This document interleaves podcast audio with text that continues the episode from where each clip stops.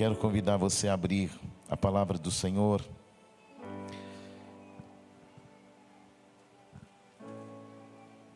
Depois a gente louva mais um pouco, amém?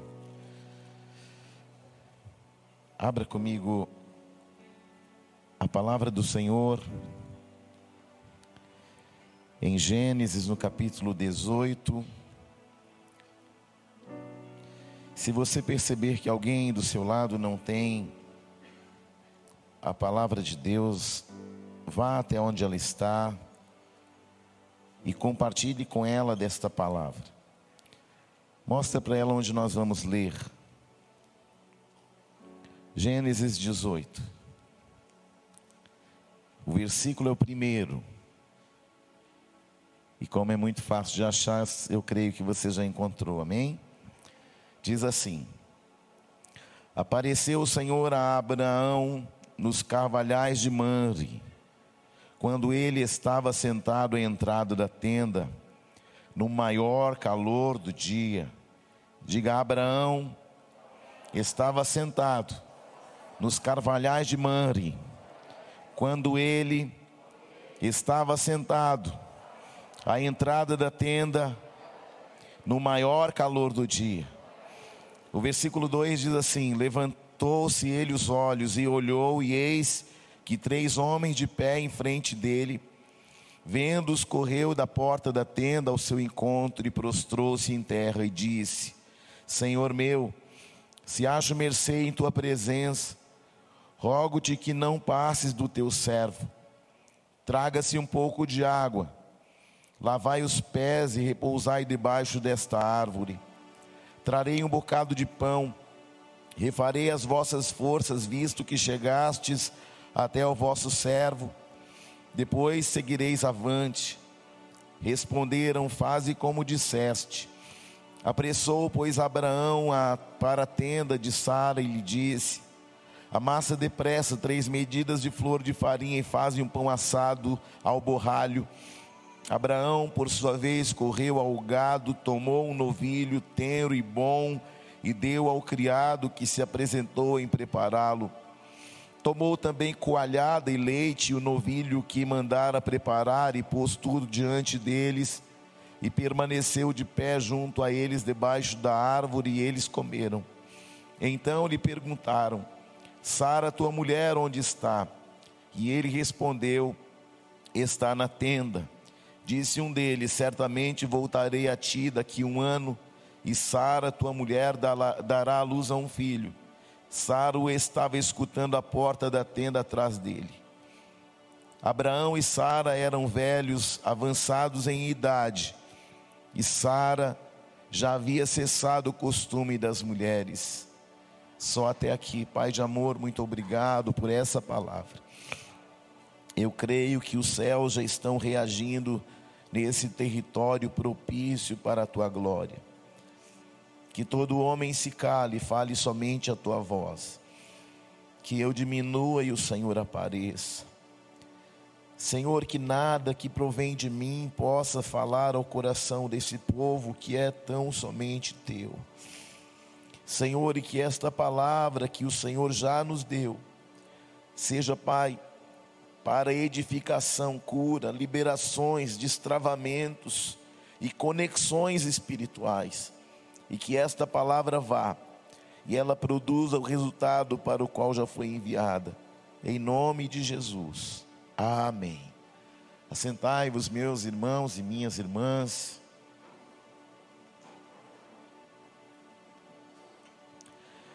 Há uma presença muito doce do Espírito Santo aqui, sim ou não?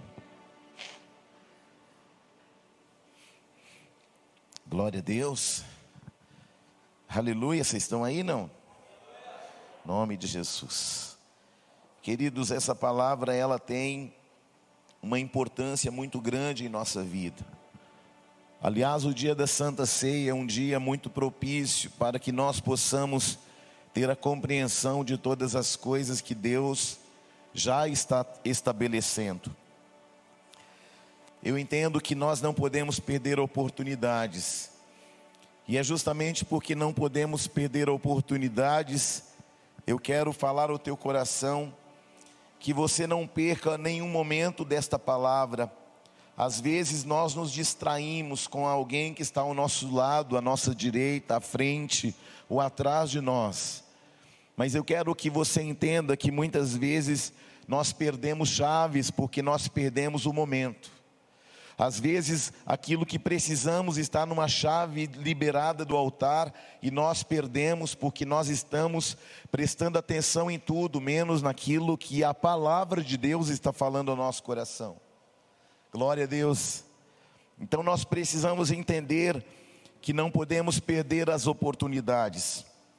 E tudo que acontece na nossa vida é Deus querendo mudar os cenários dentro de nós abrindo então a cada um de nós para novas possibilidades. Deus é um Deus que gera conexões e pessoas, Ele vai levantar para gerar conexões na sua vida. Queridos, é muito imprescindível que você tenha sensibilidade, porque na sensibilidade você percebe que às vezes alguém que você encontra no meio do caminho não é uma pessoa, é um anjo. E às vezes esse anjo tem uma liberação para a sua vida que você não tem ideia do resultado e das consequências. Aleluia. Hoje é uma noite para que o Senhor possa criar acessos. Essa é uma noite para Deus criar novas conexões que vão viabilizar novas possibilidades. Aleluia.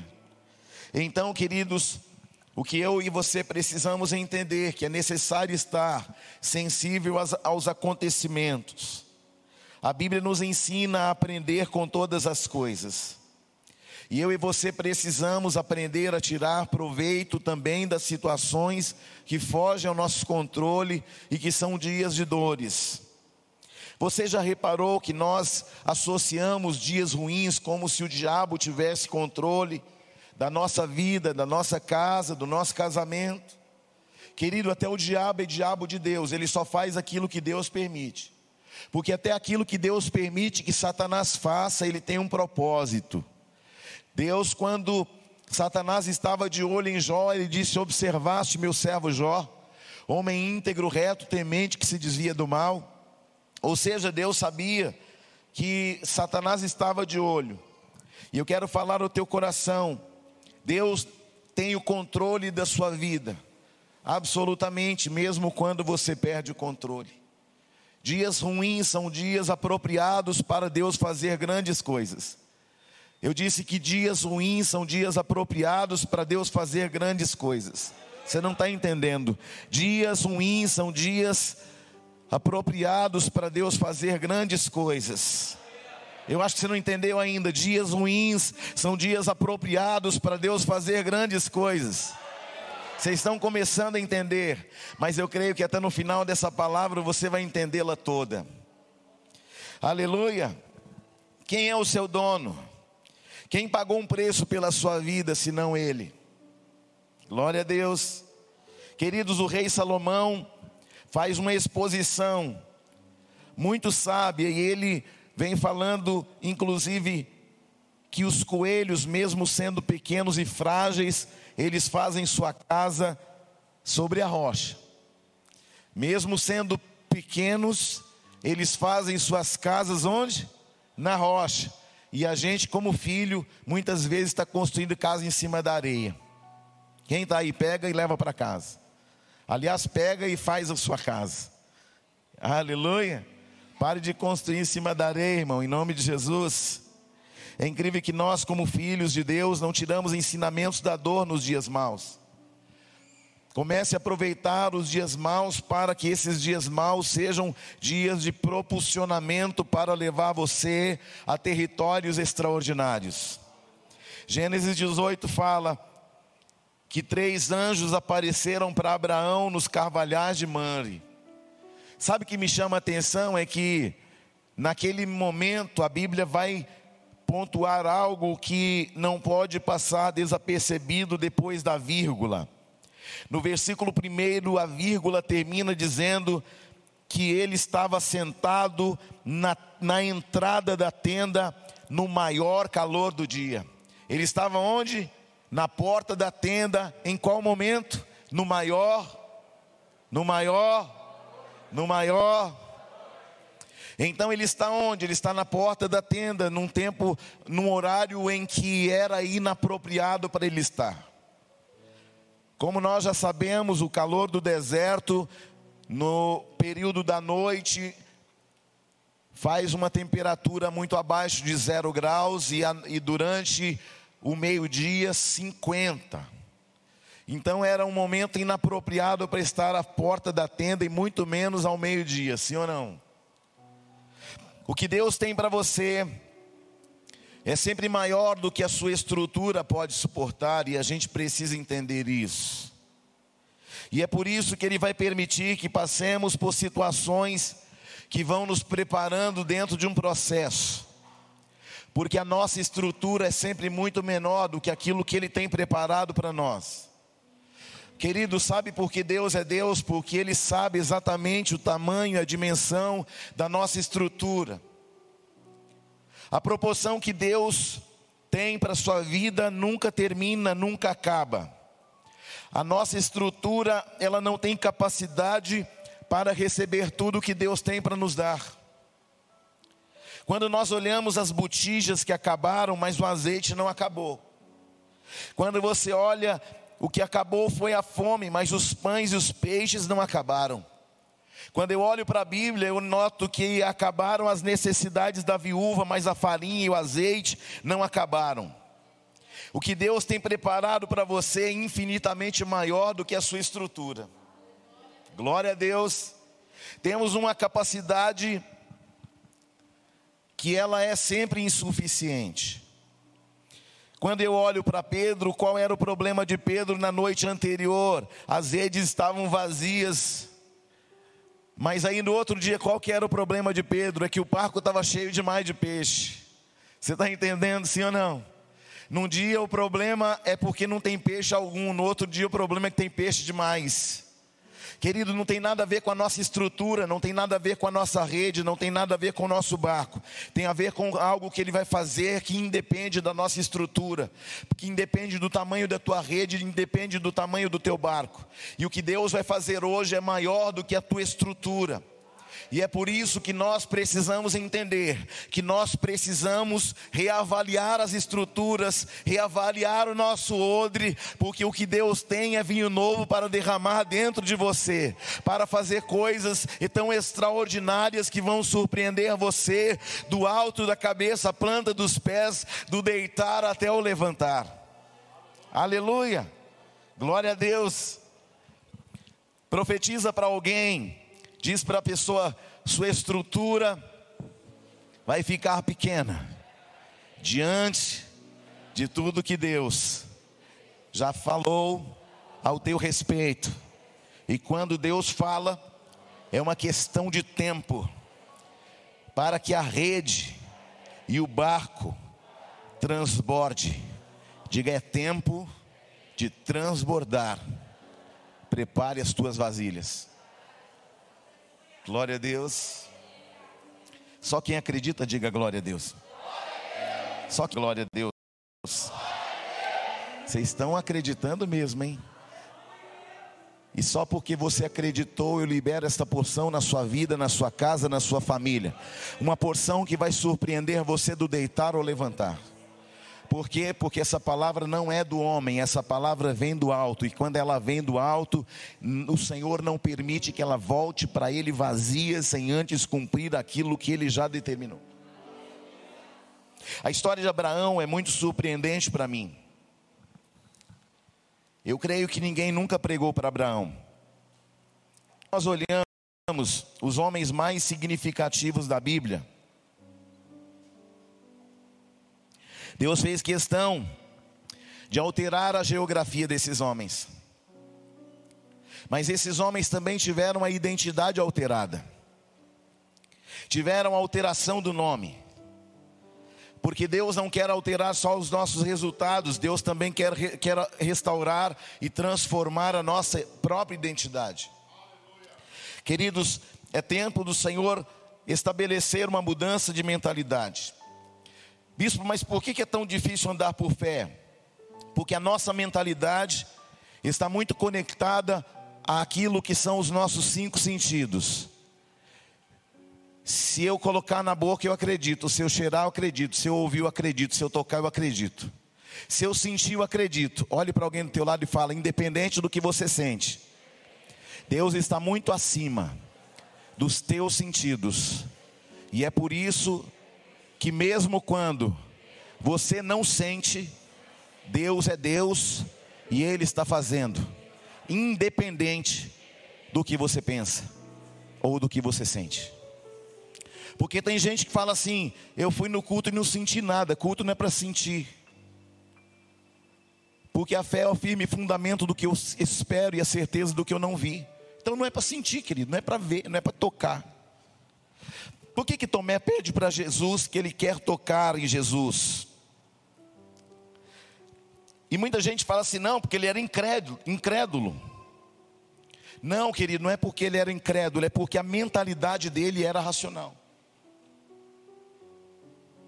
Ele havia andado com Jesus e para ele era muito difícil entender que um homem, tendo passado por tudo aquilo que Jesus passou, estivesse vivo de verdade.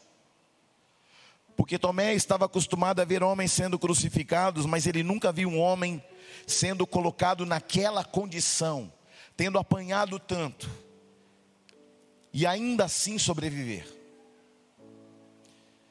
Tomé foi alguém que de longe, mas ele viu o que aconteceu com Jesus. E para ele a sua dor é tão grande que ele entende que no seu racional, na sua racionalidade, é impossível que Jesus estivesse vivo. E mesmo tendo visto tantos sinais, Tomé ainda precisava passar por um processo de regeneração na sua mente. Eu e você precisamos, para sair da racionalidade, receber uma nova mentalidade porque muitas vezes queremos experimentar o novo de Deus, o todo de Deus, as maravilhas de Deus, os milagres de Deus, mas nós ainda estamos conectados a uma mentalidade que só acredita quando ouve, que só acredita quando vê, que só acredita quando cheira, que só acredita quando está no paladar que só acredita quando toca. Deus está tirando você no nível de racionalidade para colocar no nível onde você estará sentado nos lugares excelentes, porque eles são celestiais. Jesus deu a nós a capacidade e nos deu acessos espirituais e mentais a partir do momento em que ele disse: Está consumado. Quando ele disse está consumado, ele está te dando a possibilidade de viver além daquilo que você viveu até hoje. Aleluia. Muitas pessoas acham que um culto só é abençoado quando ela sente. Queridos, mas independente do que você sente, é impossível anular aquilo que Jesus está fazendo, coisas extraordinárias em você, e Ele vai fazer coisas extraordinárias também por meio de você. Eu estava falando que Deus mudou territórios de pessoas, porque todas as vezes que Deus mudava alguém de território, Ele estava dando chaves de acesso, para que estes homens pudessem ter a oportunidade de ter uma mudança de mentalidade. E independente do território que eu piso, sendo ele propício ou não, Deus está sinalizando para nós nessa noite: o território mais propício que eu preciso para fazer algo grande é você. Aleluia. Aleluia. Deus está falando para gerar fé no teu coração que o território propício é você. E se você entender que você é o território propício, você nunca mais será o mesmo. Muitas vezes Deus nos move de uma geografia para outra. Abraão saiu da sua terra, Noé saiu da sua terra, Isaac saiu da sua terra, Jacó saiu da sua terra, Moisés saiu da sua terra, José saiu da sua terra, Daniel saiu da sua terra, eu saí da minha terra, muitos de vocês saíram da sua terra, e aí nós temos que entender que isso tem um cunho profético. Glória a Deus. Eliseu saiu da sua terra. Esdras, Neemias saíram da sua terra. Esté saiu da sua terra. E Jesus saiu do céu e veio para a terra, mas um dia vai voltar de novo aqui. Glória a Deus, isso é tremendo e poderoso. Deus sempre teve uma intenção de tirar pessoas da terra. Nós precisamos entender que Deus sempre usou as migrações e as imigrações As migrações são regionais e as imigrações são internacionais. Todas as vezes que Deus faz com que um homem venha migrar de um lugar para outro, ele quer mudar, na verdade, a tua mentalidade, transformar você num território propício. Tem gente que fala assim: vou para o lugar X, vou para o lugar Y, porque lá eu vou prosperar, porque lá a terra é uma terra de oportunidade. Nós não andamos por terra de oportunidade, nós andamos por fé. Nós não caminhamos em busca de bênção, as bênçãos é que nos buscam. Você será um, um aquele que vai atrair as bênçãos do Senhor para a sua vida, porque independente do território que você pisa, você será o território propício para Deus fazer coisas extraordinárias em você e a partir de você. Queridos, está acontecendo algo na Ucrânia e na Rússia muito incrível. Os pastores é, estão dizendo o seguinte: Antes da guerra da Rússia, a Polônia era apenas 2 ou 3% de cristãos. E agora já são mais de 5%. Sabe por quê? Porque as mulheres cristãs que saíram lá da Ucrânia estão evangelizando as mulheres da Polônia. Querido, o diabo aperta de um lado e Deus aproveita este apertar, e nas migrações ele aproveita para manifestar o nome, o poder e a salvação que só ele tem para nós. É por isso que eu estou falando para você, independente do território que você pisa, você é o território propício para que Deus possa alcançar aquele que é inalcançável naturalmente. A igreja não entendeu que a crise, que a dificuldade, que a doença, que o caos sempre serão territórios propícios para Deus promover o seu reino na terra. Então, quando alguma coisa estiver ruim na sua vida, entenda: Deus quer promover algo do reino em mim, porque eu sou o território propício. Deus quer ativar o que colocou em sua vida a partir de suas dificuldades. Abraão saiu da sua terra, Sara saiu de sua terra. É incrível que ele saiu como Abraão e ele termina como Abraão. É incrível que Sara sai como Sarai e termina como Sara. Porque no processo de migração, Deus sempre vai tirar alguma coisa, ou vai colocar alguma coisa. Deus sempre vai tirar alguma coisa que é sua e colocar alguma coisa que é dele. Aleluia. Quando você olha Abraão, que era Abraão, Deus acrescentou, e com Sarai ele tirou. Mas o que ele tirou, ele acrescentou algo que era dele, colocou no ventre dela um filho. Você está aí? Não.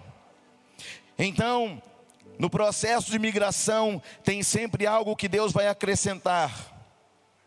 A Abraão, Deus acrescentou uma letra, e Sarai, Deus tirou uma letra. Deus vai acrescentar e Deus também vai tirar algumas coisas de nós. Ah, mas eu não queria que Deus tirasse nada de nós. Querido, tudo que Deus tira de nós não é para permanecer em nós. E tudo o que Ele acrescenta é algo que você já deveria ter e você não tem ainda. Mas eu profetizo que nesta noite Deus vai tirar algumas coisas e vai colocar outras. Glória a Deus. A história de Abraão nós conhecemos. Abraão sai de sua terra, da sua parentela, e ele está ali, e ele está no território de Manre. Por que, que ele para ali? Porque ali tinha palmeiras e ali tinha água.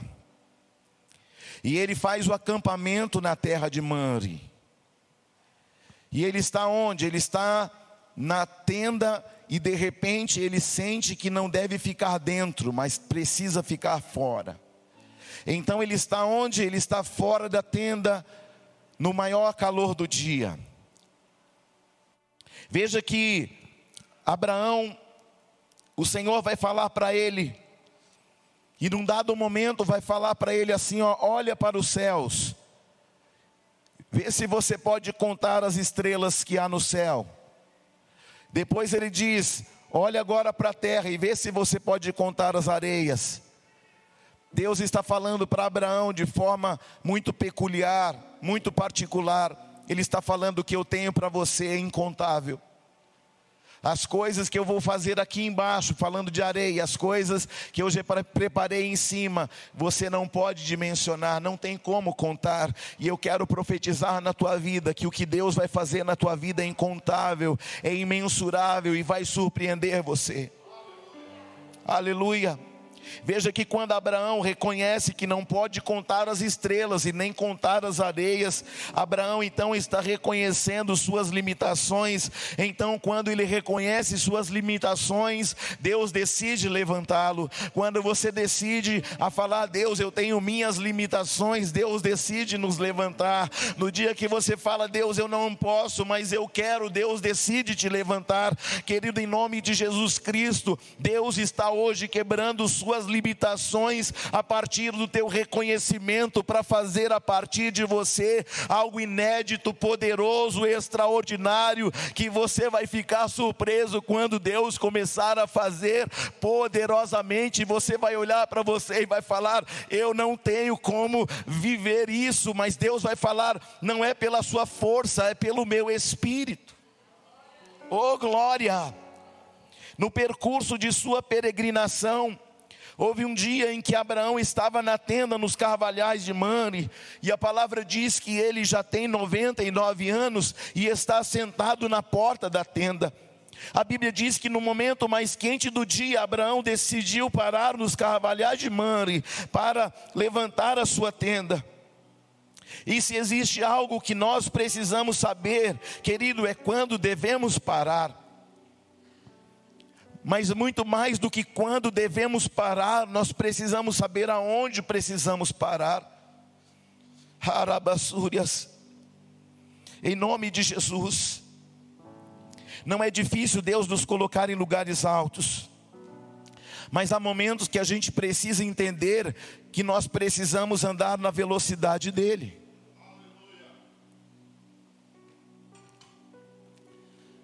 Eu trouxe aqui no meu bolso isso aqui me acompanha já há muitos anos. Isso aqui é uma bússola.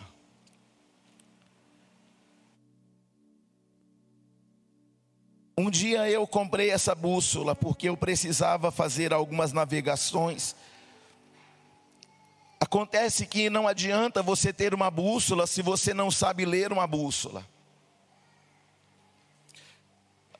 Às vezes você tem a bússola, que é a palavra, e você não decide buscar a direção na palavra, do que adianta você ter uma bússola se você não sabe para onde ir.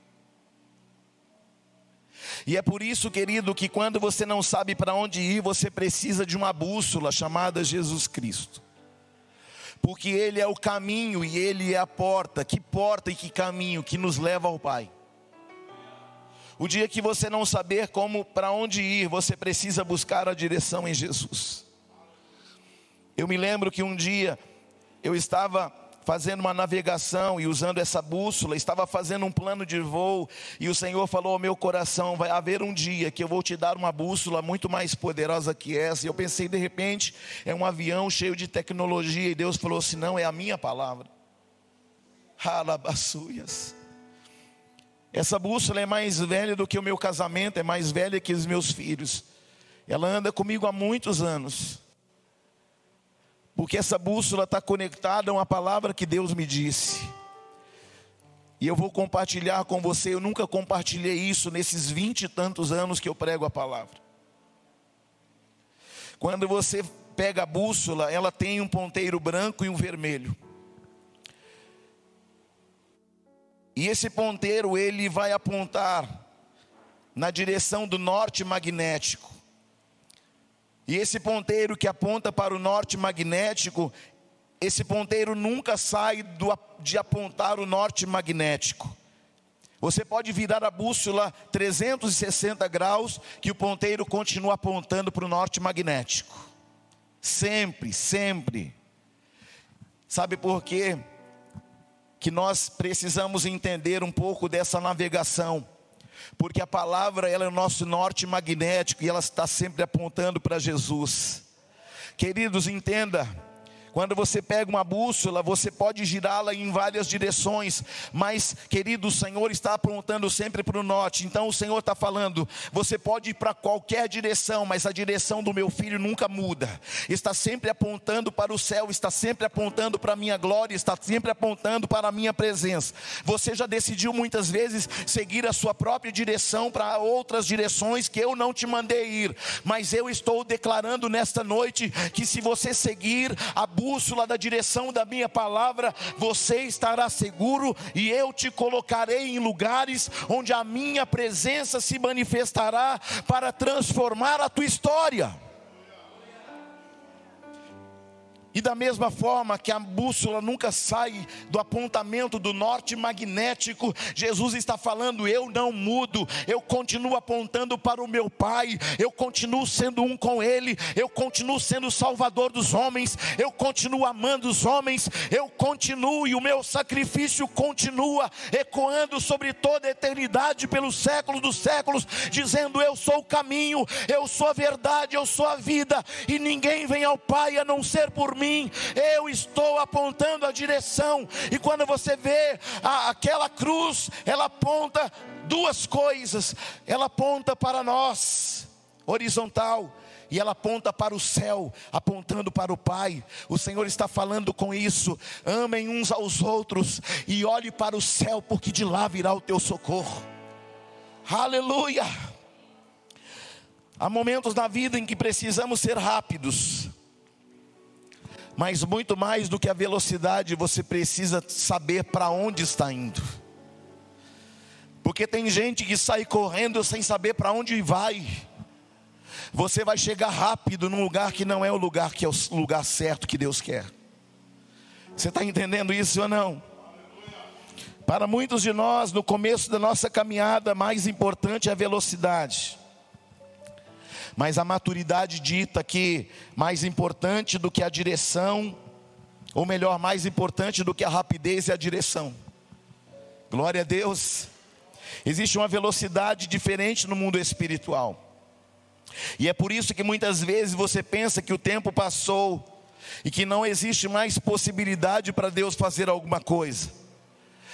Abraão está na porta da tenda, ao calor do meio-dia ele tem 99 anos. Ele tem quantos anos? Ele tem 99 anos, o tempo do crono do relógio passou, mas Deus decidiu que naquele dia ele iria ressignificar a história daquele homem.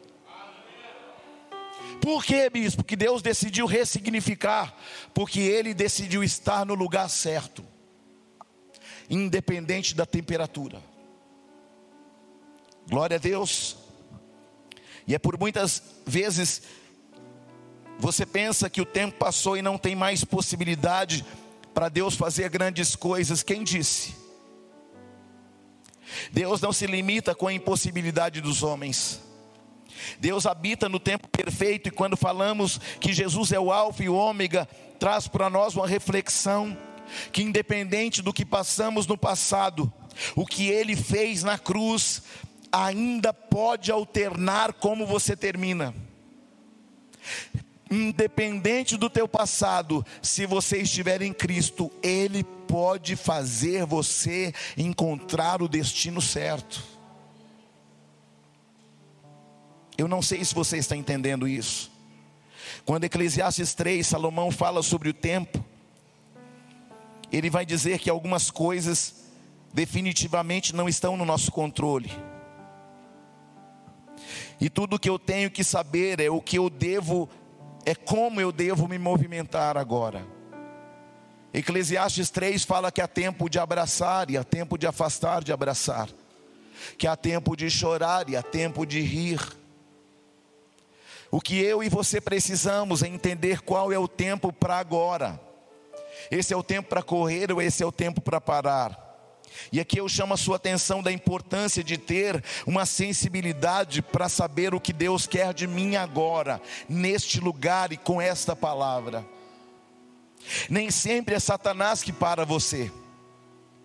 Existem paradas que Deus é, Ele quem faz para preservar você.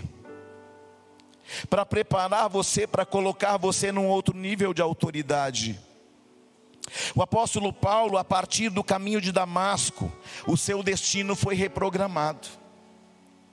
E o que me chama a atenção sobre o apóstolo Paulo é que ele passa 13 anos entre as Arábias e Taço. 13 anos que parecia que ele estava perdendo tempo, sim ou não? 13 anos estacionado, aparentemente. Lembre, aparentemente, lembre, aparentemente. Era o diabo que estava paralisando a, a Paulo?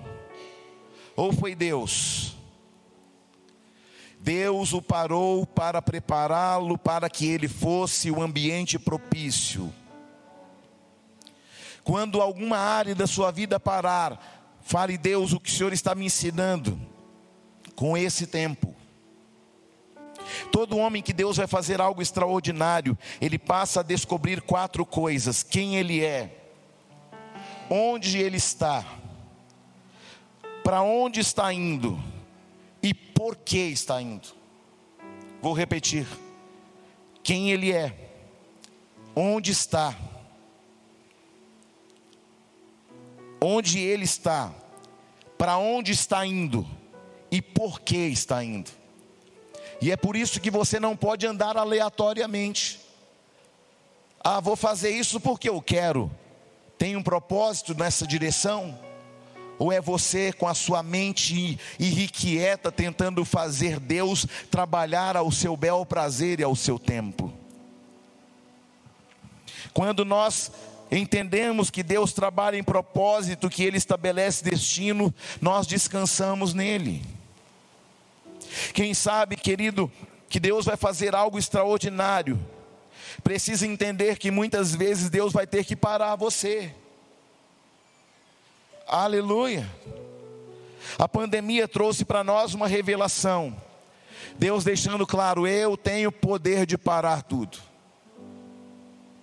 Ele vai parar você em um determinado tempo, para que você possa entender o que Ele quer de você. Essa noite é uma noite para entender o tempo espiritual. Jesus não morreu para você ter uma vida boa na terra, Jesus morreu para te transportar do império das trevas para o reino do, seu, do Filho do seu amor. E tem gente que quer estar na igreja para ficar na boa. Querido, nós estamos na igreja para que nós possamos ser treinados, para que nós possamos entender que a nossa casa não é aqui. Jesus é tão extraordinário que ele mostra que ele é o Alfa e Ômega. Quando você olha o calendário, a história, você vai ver assim: antes de Cristo e depois de Cristo, AC ou DC. Somente alguém que é Deus pode converter o tempo e zerar o tempo e começar tudo de novo. E o Senhor está falando a alguém que entrou aqui nesta noite: eu vou zerar algumas coisas na tua vida para você começar exatamente como eu quero e como eu preparei para a tua vida a partir de hoje. Eu vou reconectar pessoas e para algumas pessoas parece que elas vão ser paralisadas e paradas, mas eu estou parando alguém para estabelecer coisas extraordinárias. As pessoas reclamam dos altos e baixos da vida. Quem já viu o monitor cardíaco? Ele fica assim, sim ou não? E quando ele está assim, ó,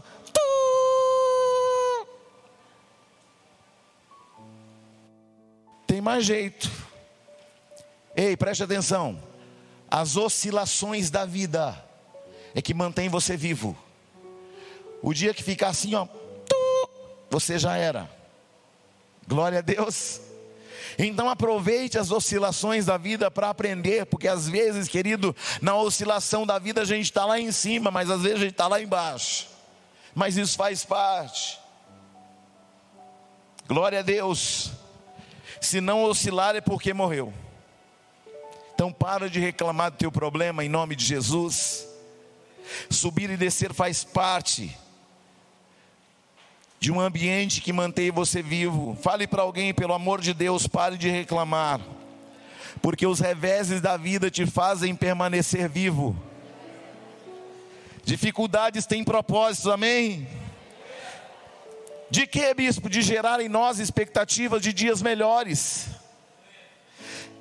Aí você fala, Deus me, me abandonou, Deus se esqueceu de mim, oh dó de mim, dó do diabo, que o final dele, irmão, é lá no lago, que queime, o bicho não morre mas para nós há esperança, porque Jesus disse: está consumado, consumado está, tetelestai.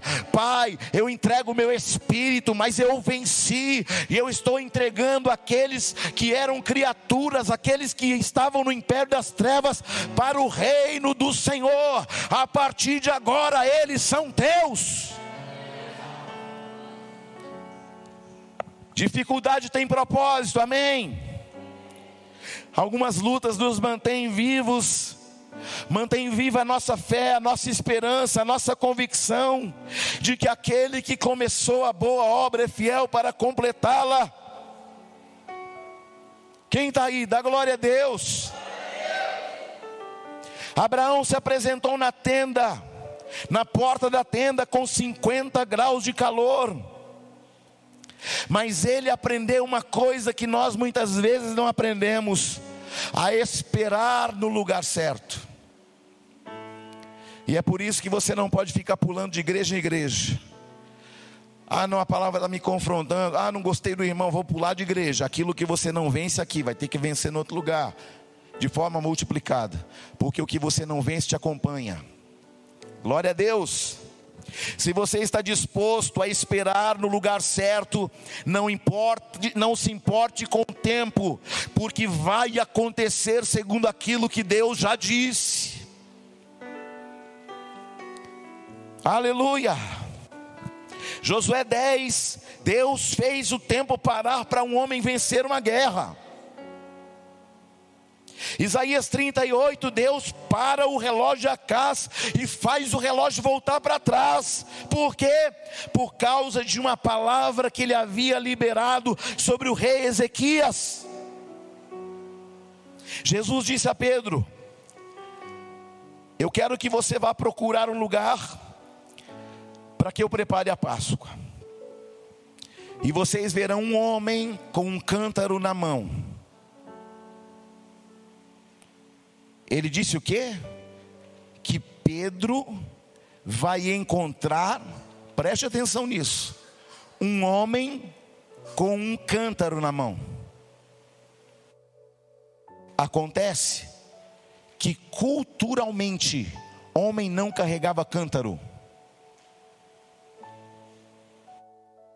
Preste atenção nessa chave. Ele fala o que com Pedro? Pedro esteja no lugar certo, na hora certa, para você encontrar o homem que vai conduzir a, a você ao lugar que eu preciso estar. Porque este homem tem uma chave espiritual. E ele não vai preparar, porque ele já preparou. Você está aí não? Vai vocês verão um homem passando com um cântaro na mão. Siga este homem, porque ele vai levá-los ao lugar que celebraremos a Páscoa. O que eu preciso lembrar é que Jerusalém está lotada de pessoas. É Páscoa. Judeus do mundo todo sobem para Jerusalém. A cidade está abarrotada de gente, não há lugar, não há hospedaria, não há hotel, não há lugar algum. Mas Jesus fala: Eu te mando ir para que você encontre o homem certo no lugar certo, que vai conduzi-los ao lugar certo. Pedro tinha que estar aonde, bispo? No lugar certo, na hora certa, para ver o que? Ver passar a pessoa certa. Porque não adianta você ser bom no que você faz, se você não estiver conectado ao tempo certo e às pessoas certas. Esta lição você precisa levar para a vida. Não adianta ser uma pessoa habilidosa, inteligente, capaz, se você não estiver conectado com as pessoas certas no lugar certo. Aquele homem com cântaro na mão, Jesus disse que ele ia pá, que ele ia pá, que ele ia pá, que ele ia pá, com o quê? O homem então ia o quê? Com o quê? Preste atenção nisso. Olhe para alguém e diga: Deus é um Deus que conecta pessoas certas para o propósito pré-determinado. Aleluia! Nós precisamos saber quem é a pessoa certa e qual é o lugar certo. Porque não adianta você ser a pessoa certa no terreno errado, ou conectado com pessoas erradas. Quem está aí? Isaac na terra de Gerar, ele tinha nas mãos boas sementes, mas e o terreno? Era deserto, mas ele estava debaixo de uma, de uma, e aí a palavra diz que ele semeou, Onde? Nodé. Mas a palavra diz que ele colheu cem por um.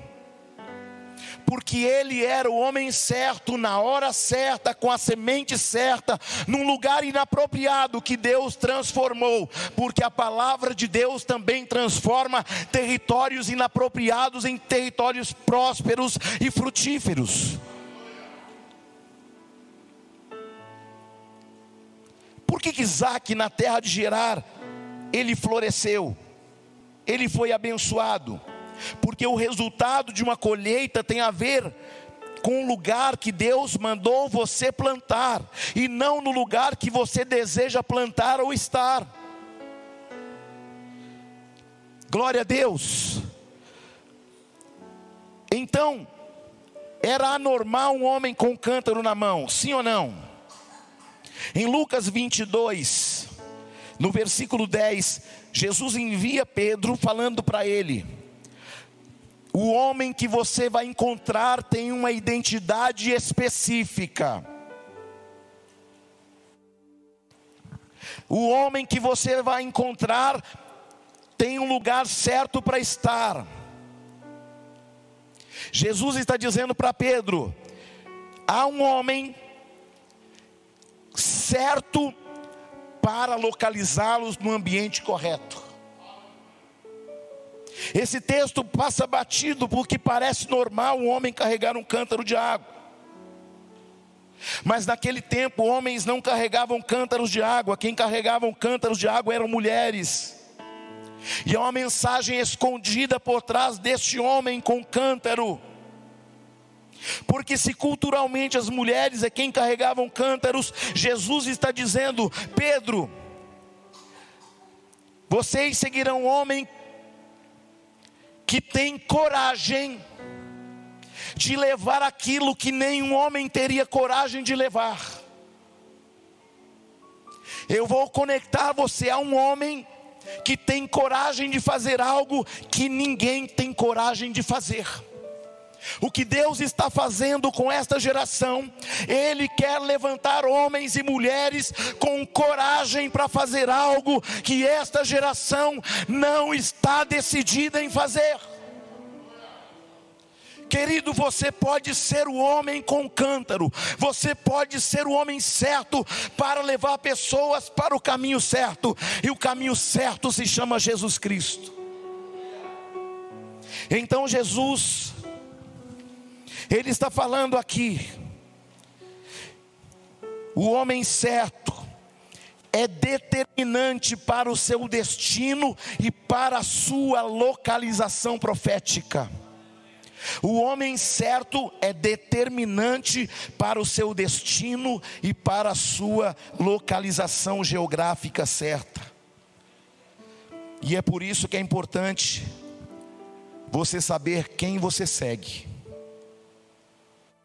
Glória a Deus. Porque quando você também segue pessoas erradas, você também vai parar em territórios inapropriados. Preste atenção. Quando você segue homens certos, você encontra um lugar seguro, que tem tudo que você precisa, mas quando você segue o homem errado, você tem tudo para dar errado também. A pergunta que eu faço é: quem você segue? Hum? Porque nós perdemos grandes oportunidades porque nós começamos a seguir pessoas erradas. Quem é o pastor que você ouve?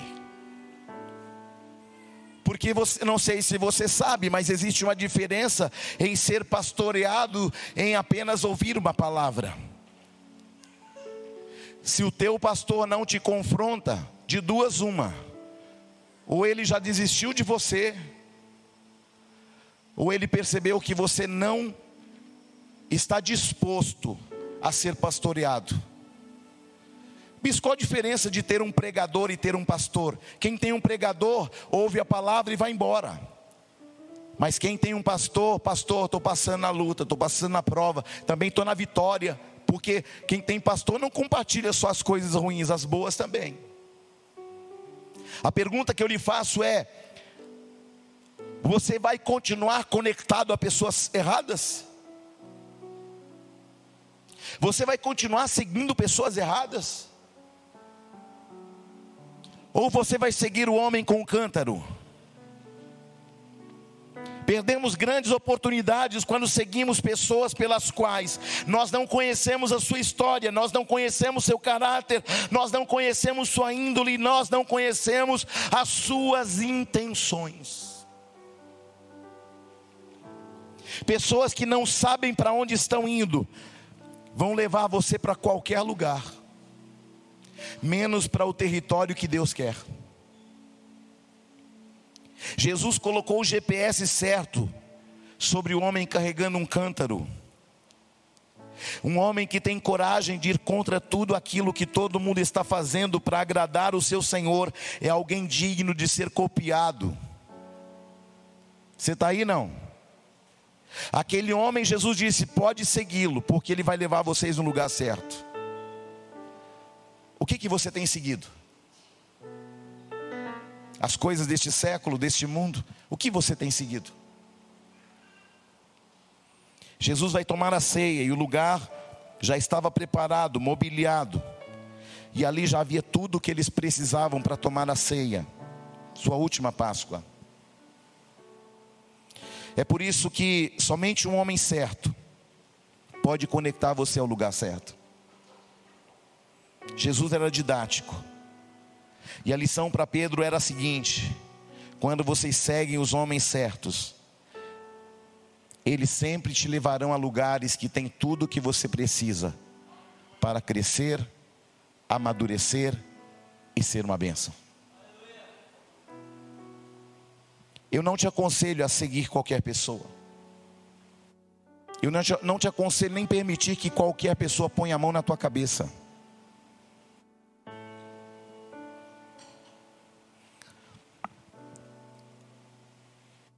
Eu não proíbo ninguém de visitar outras igrejas nessa igreja. O grande problema de você ficar visitando igrejas, igrejas, igrejas e não firmar o teu pé é porque você fica comendo porcaria por aí. E aí depois você vai, vai vomitar aonde? No lugar onde você mora. Você está entendendo, sim ou não? Você precisa seguir homens que têm uma visão tão clara e que já estão preparados para te ensinar tudo o que você precisa, que vai fazer você se assentar no lugar de honra. Abraão teve a sensibilidade de estar assentado fora da tenda na hora mais quente do dia. Por quê? Porque ele teve a sensibilidade de perceber que aquela era uma hora em que alguma coisa ia acontecer e Deus iria gerar clareza e direção para a sua vida. Há momentos que você precisa ter a sensibilidade de parar, para receber uma direção clara que vem do alto. Aquele era o momento mais difícil do dia. Aquele era o momento mais inapropriado para um homem estar fora da tenda. Que é justamente nos momentos mais difíceis do nosso dia, da nossa vida, e que Deus está trazendo para você novas possibilidades. O que representa aquele homem na porta da tenda, no, horário mais quente do dia, ele estava num ambiente que estava justamente num ambiente difícil. Bispo, eu estou num momento difícil, então glorifica, você está no lugar certo. Aleluia.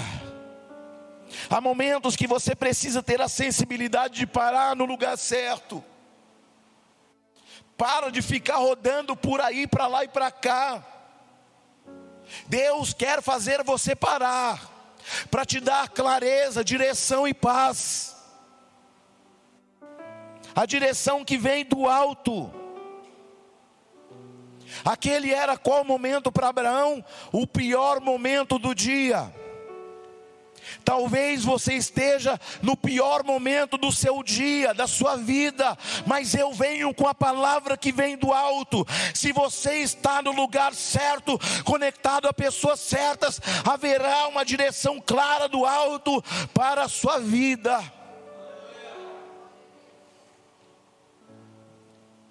Aquele era o momento difícil do dia que significa isto? É que nos momentos mais difíceis do nosso dia, é que Deus traz novas possibilidades para a nossa vida. Glória a Deus. Olhe para alguém e diga: nos piores momentos da sua vida, Deus vai criar um ambiente propício para você viver o que você nunca viveu na sua vida as maiores manifestações de Deus acontecem nos momentos mais difíceis da nossa vida. Quando a minha capacidade se limita, Deus encontra um momento propício para gerar em você novas possibilidades. Então pare de reclamar dos dias maus, eles são novas possibilidades. Rabassure cantarabás. Olhe para alguém e diga para essa pessoa se estiver piorando. É porque Deus está prestes a alterar o teu destino. Se está piorando, é sinal que o céu está preparando um novo tempo para a sua vida. Aleluia. Glória a Deus. Bispo Júnior, o senhor fala isso porque o senhor não tem problema. Um não, irmão, só vários. Glória a Deus. Como é que você faz quando precisa dar um pulo bem alto? O que que você tem que fazer? Quando você precisa dar um pulo mais alto, você tem que parece que a gente está descendo, sim ou não? Mas aí o que, que vai acontecer? Impulsionamento para você ir mais longe. Quando parecer que você está descendo, Deus está falando: para todo mundo você está descendo, mas para mim eu estou gerando impulsionamento para você ir mais longe do que você sempre foi. Alabassure cantarabás. Quando você pega uma flecha e você há uma palavra na Bíblia que chama retesar o arco. Retesar o arco é quando você pega e coloca a flecha engatada no cordão e você puxa. Quando você puxa, há uma envergadura e parece para quem olha de longe que você está, que a flecha está voltando para trás, mas na verdade Deus está criando um ambiente propício para você encontrar a direção e encontrar força suficiente para que a flecha chegue aonde você propôs. Deus está falando ao teu coração: vocês são flechas na minha mão, vocês são flecha na mão do arqueiro, e se vocês estiverem em minhas mãos, vocês estarão seguros. Ah, bispo, a minha vida está paralisada. Sabe por que algumas vidas estão paralisadas? Porque alguns homens, algumas mulheres, Deus coloca na aljava. Alabassúrias. Ô bispo, por que, que Deus coloca alguns homens na aljava? Bispo, não sei nem o que, que é aljava. É onde é o suporte que guarda as flechas que fica nas costas do arqueiro. Quando Deus dispara uma flecha, ele pega a próxima. E ele pega a próxima. Haverá tempo para cada um de nós. Bispo, mas Deus está usando fulano. Eu estou aqui na aljava. Fica na aljava, porque Deus vai fazer algo grande. Ele está se preparando para preparar você, aleluia. Sabe o que acontece quando a flecha está na aljava? As flechas que estão lá estão retas e uma faz com que a outra se mantenha reta. É por isso que nós temos que andar juntos, é por isso que nós temos que andar em comunhão, porque a gente acerta um ao outro, por quê? Porque Deus vai pegar você no momento propício para lançar você para um alvo específico, para uma vitória específica, para um tempo específico, para um território específico. Você será uma flecha na mão do arqueiro. Aleluia. João Batista em João 3:30. Ele diz assim: é necessário que ele cresça, falando de Jesus, e que eu diminua. Mas quando Jesus fala de João, ah, querido, quando os homens estavam tentando idolatrar a João Batista, e João vai falar aos discípulos o seguinte: é necessário que ele cresça e eu diminua. Sabe o que João Batista está fazendo naquele momento? Ele está descendo, está falando: Jesus cresça, para que eu desapareça. E aí Jesus vem, dotado de poder e grande glória, fazendo sinais e maravilhas.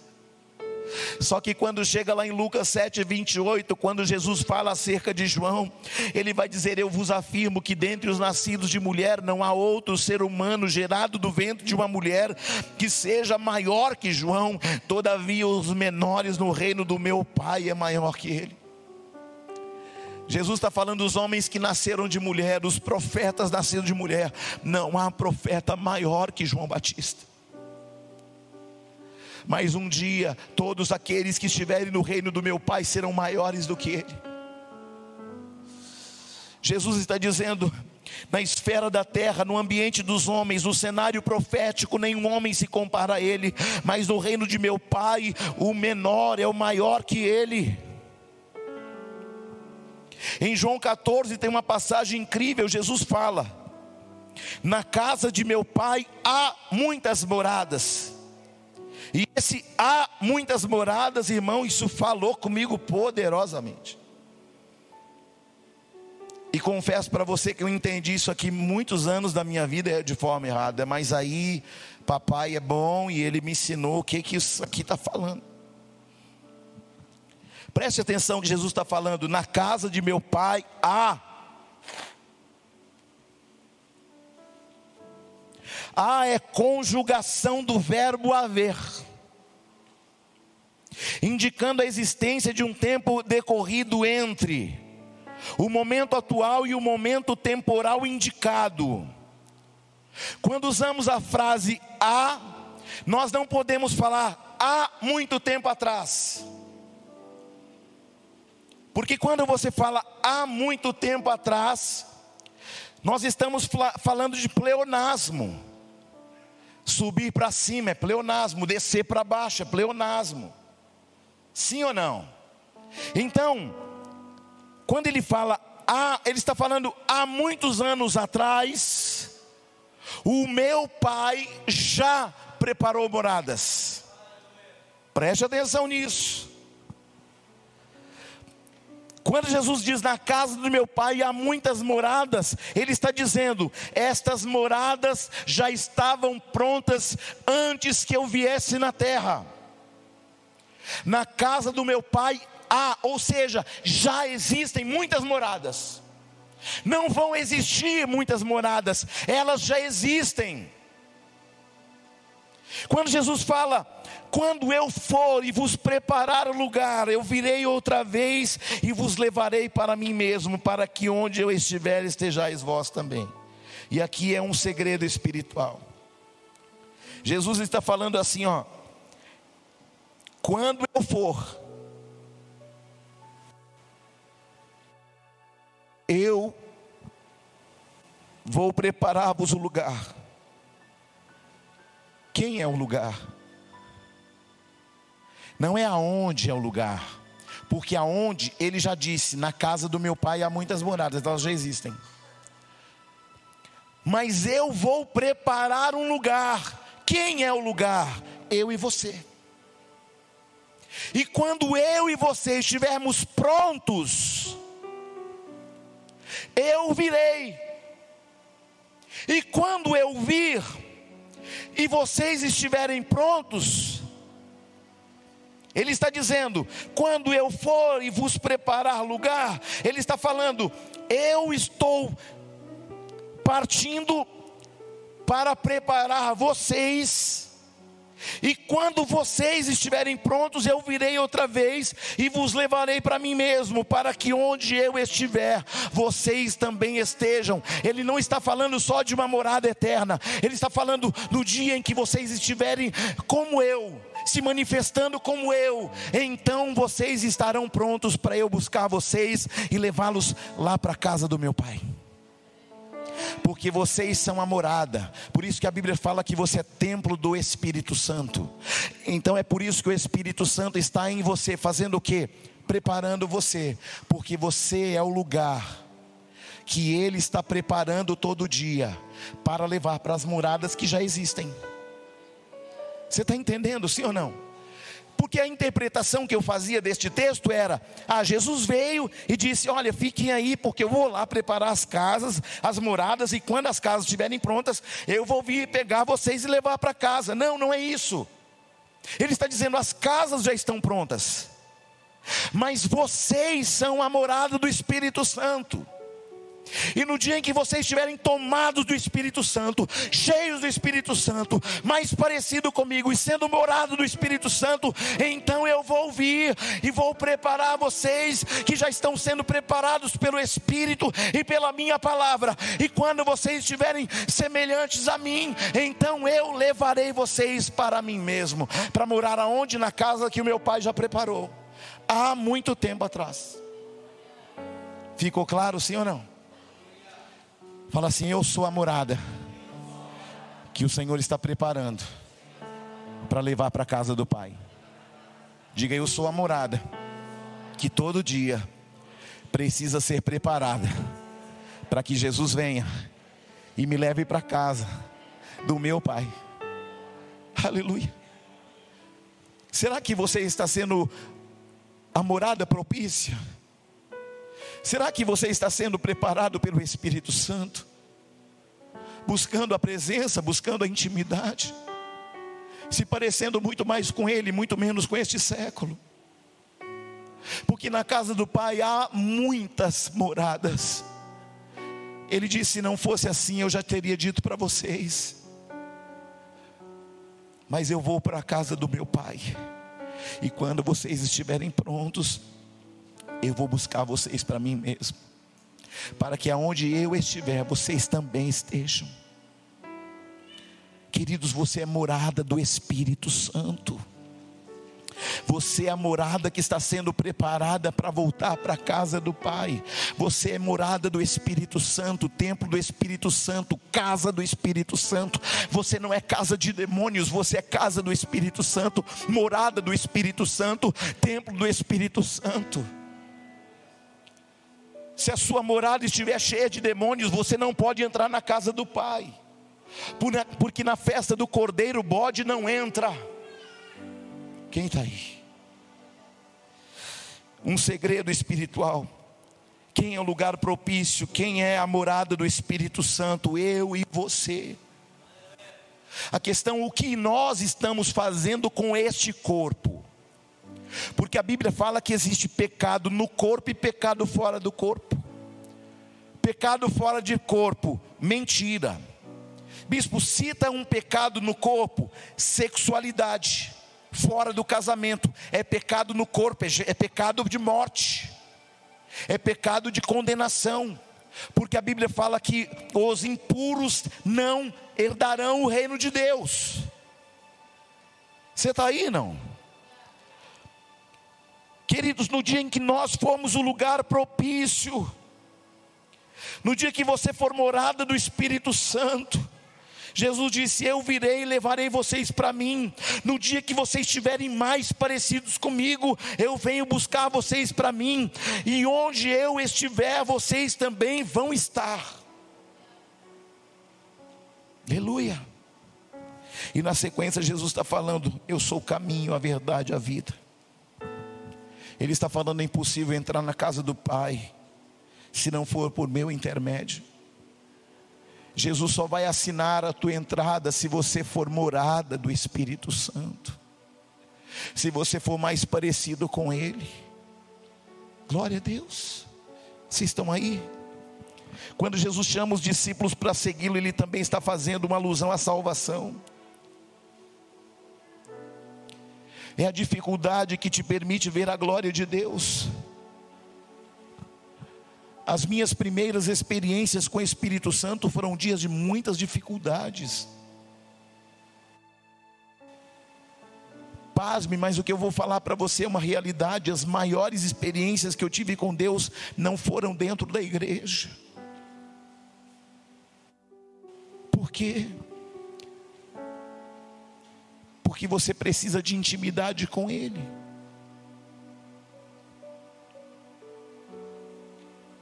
Houve um tempo na. Eu creio que todos nós, ou praticamente quase todos nós, passamos uma infância difícil. É ou não é verdade? Quem já foi pobre, diga glória a Deus. Por fé, gente, estou profetizando. Quem já foi pobre, diga glória a Deus. Você não é filho do rei? Presta atenção. Quando eu era pobre, estou profetizando, amém? Você é o que você profetiza. Glória a Deus ou não? Porque quando a gente fala de riqueza, a gente já pensa logo em dinheiro, não é verdade? E a riqueza da saúde, da paz, da alegria, tudo isso é riqueza, irmão. Mas quando eu era pobre, irmão, voltando lá, a gente sabe que na casa de pobre é assim, irmão. A gente, a pasta de dente acaba e a gente faz o quê? Vira a escova e faz o que? Só, só na casa de pobre, você não é, amém? Glória a Deus. E quando termina, a gente corta, sim ou não? Para. Só quem já foi pobre sabe disso. Só que lá em casa era pior, porque lá não tinha nem esse para a gente raspar, era com aquele sabão de bola feito de óleo. Aí a gente passava a escova naquela bola de óleo, de, de, de sabão e escovava a boca. Um dia inteiro com gosto de sabão na boca, assim ou não, irmão? Mas isso quando eu era pobre, amém? Glória a Deus. Queridos,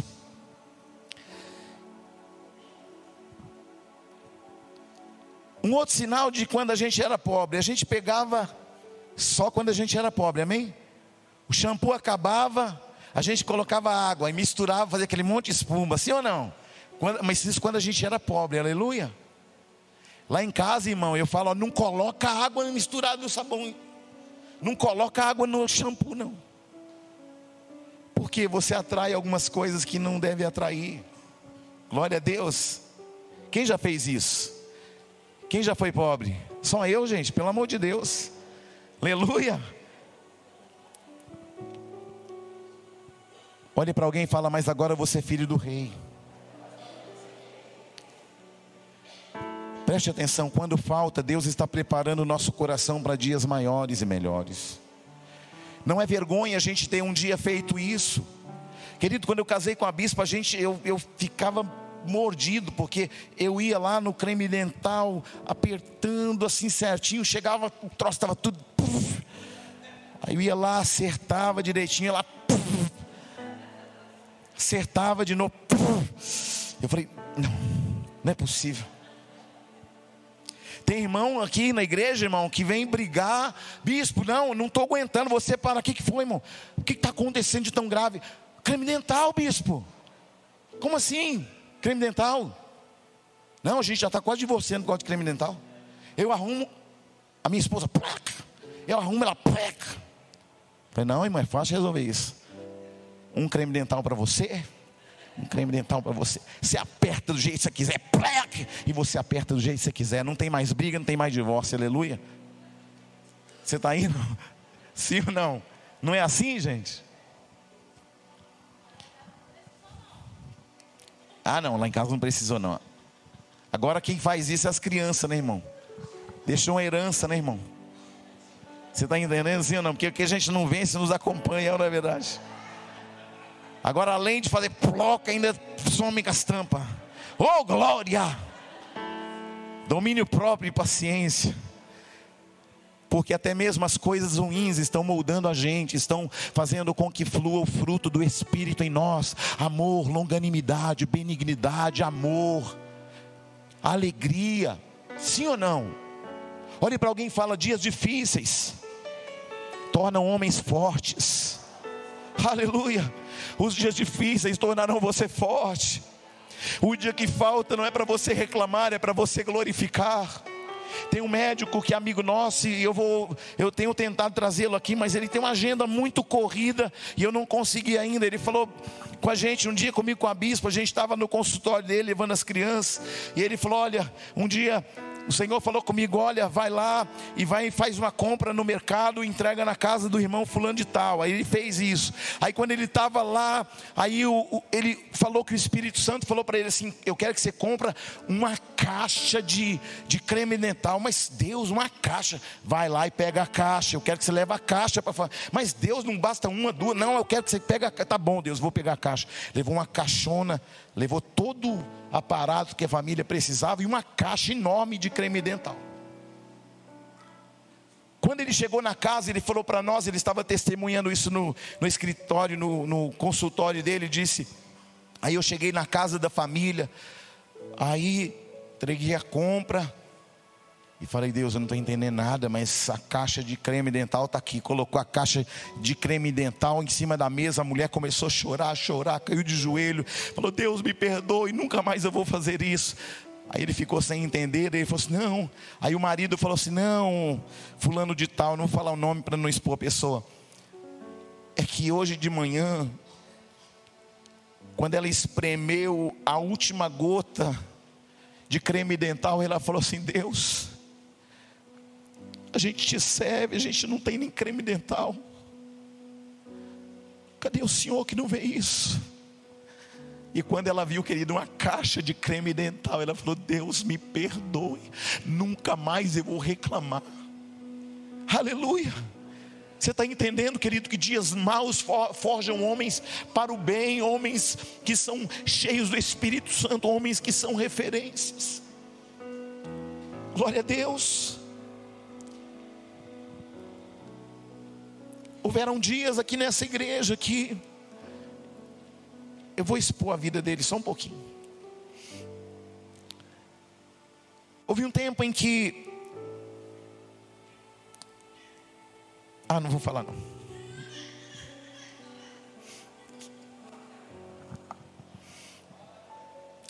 Tem uma família aqui que a gente conheceu eles quando eles estavam com a condição financeira muito boa.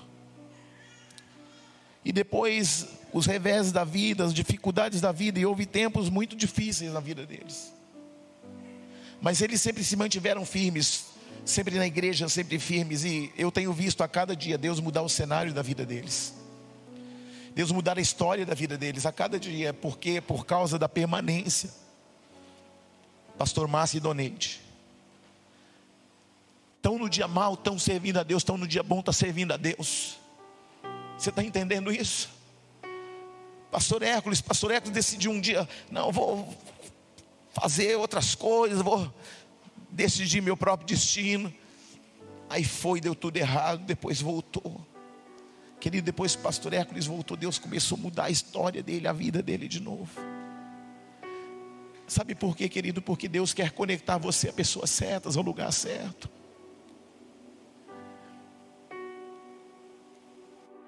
E mais importante do que isso é ter uma esposa que está ali do lado, fortalecendo todo dia.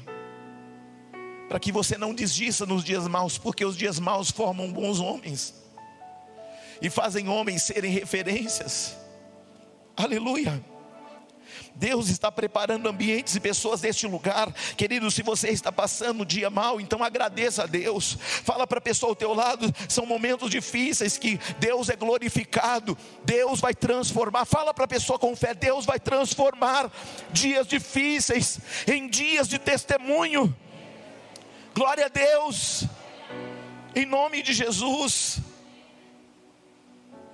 A situação deles está mudando a cada dia para melhor, porque no dia mal, querido, eles permaneceram firmes.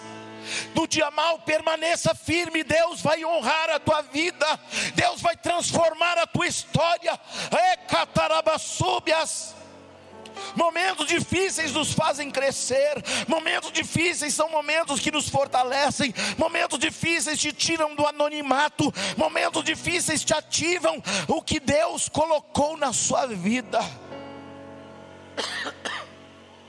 Abraão tem 99 anos, parou fora da tenda, e apareceram três varões. A palavra diz que Abraão tinha quantos anos?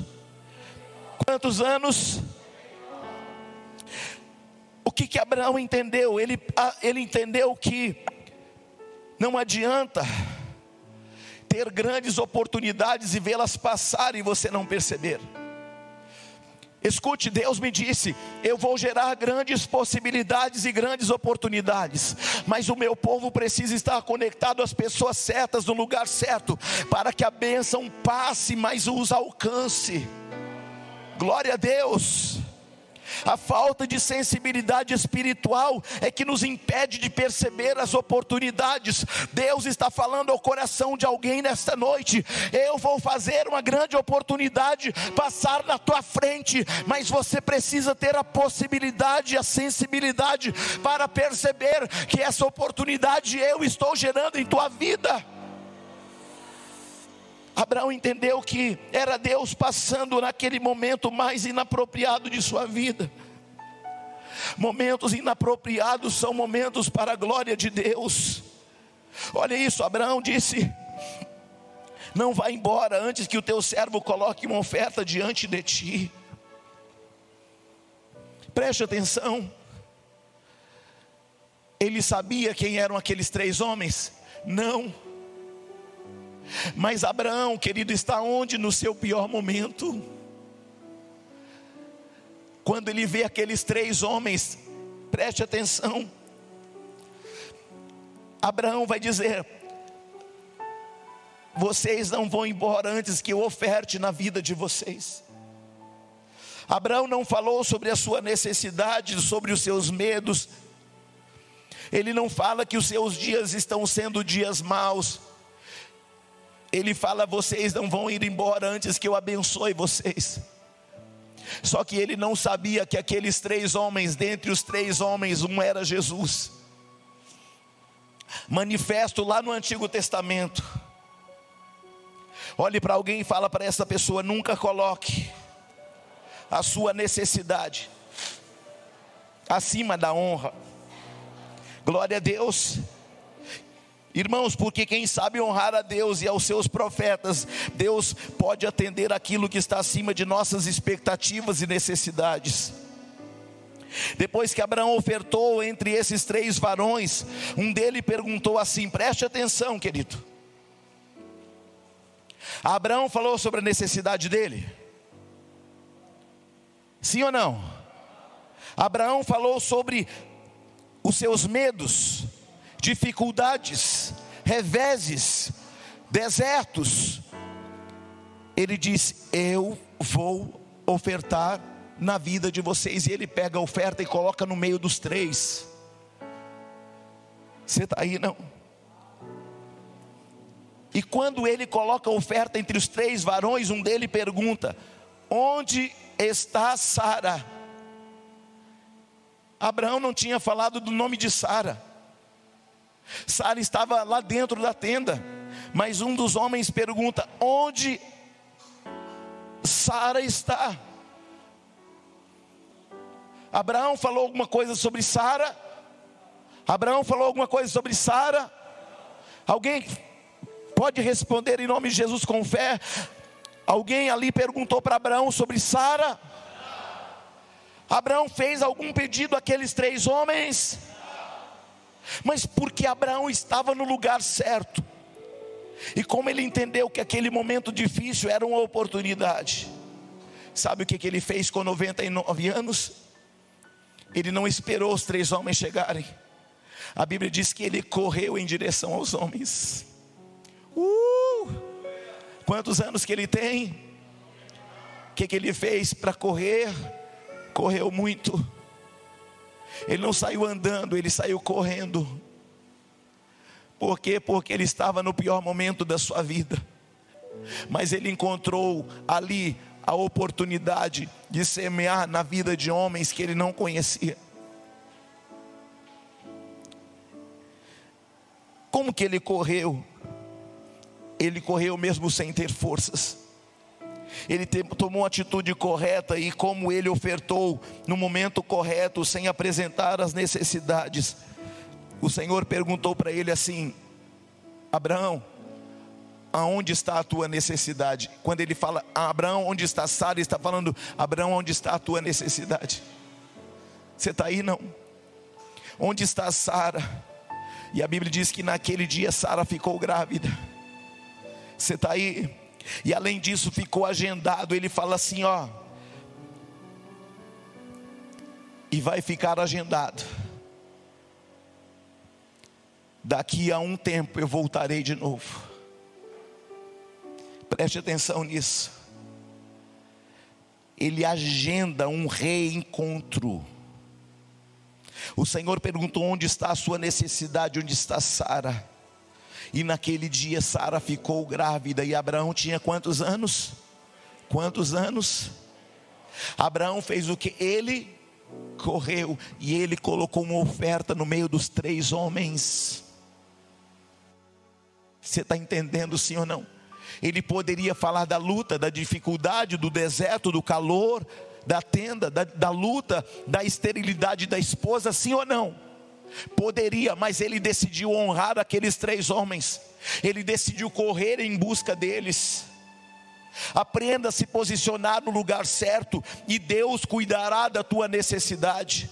Aprenda a se posicionar no lugar certo, com pessoas certas e Deus vai atender a tua necessidade. É você quem decide se a situação está difícil e se ela vai parar ou não. É você quem vai decidir se a dificuldade difícil vai estagnar você ou se ela vai te impulsionar para o lugar certo.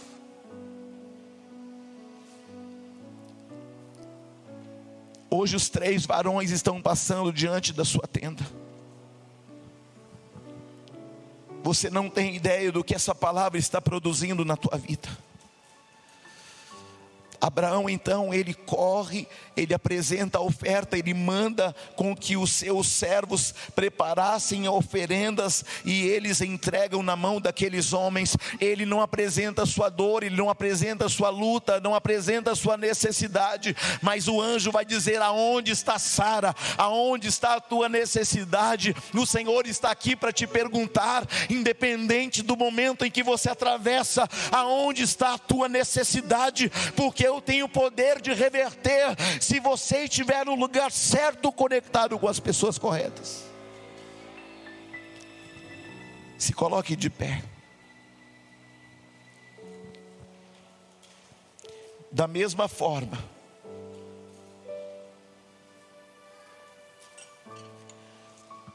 que Deus abriu o ventre de Sara, o Senhor está quebrando esterilidades financeiras, emocionais. Nesta noite, o Senhor está quebrando ambientes que paralisaram você.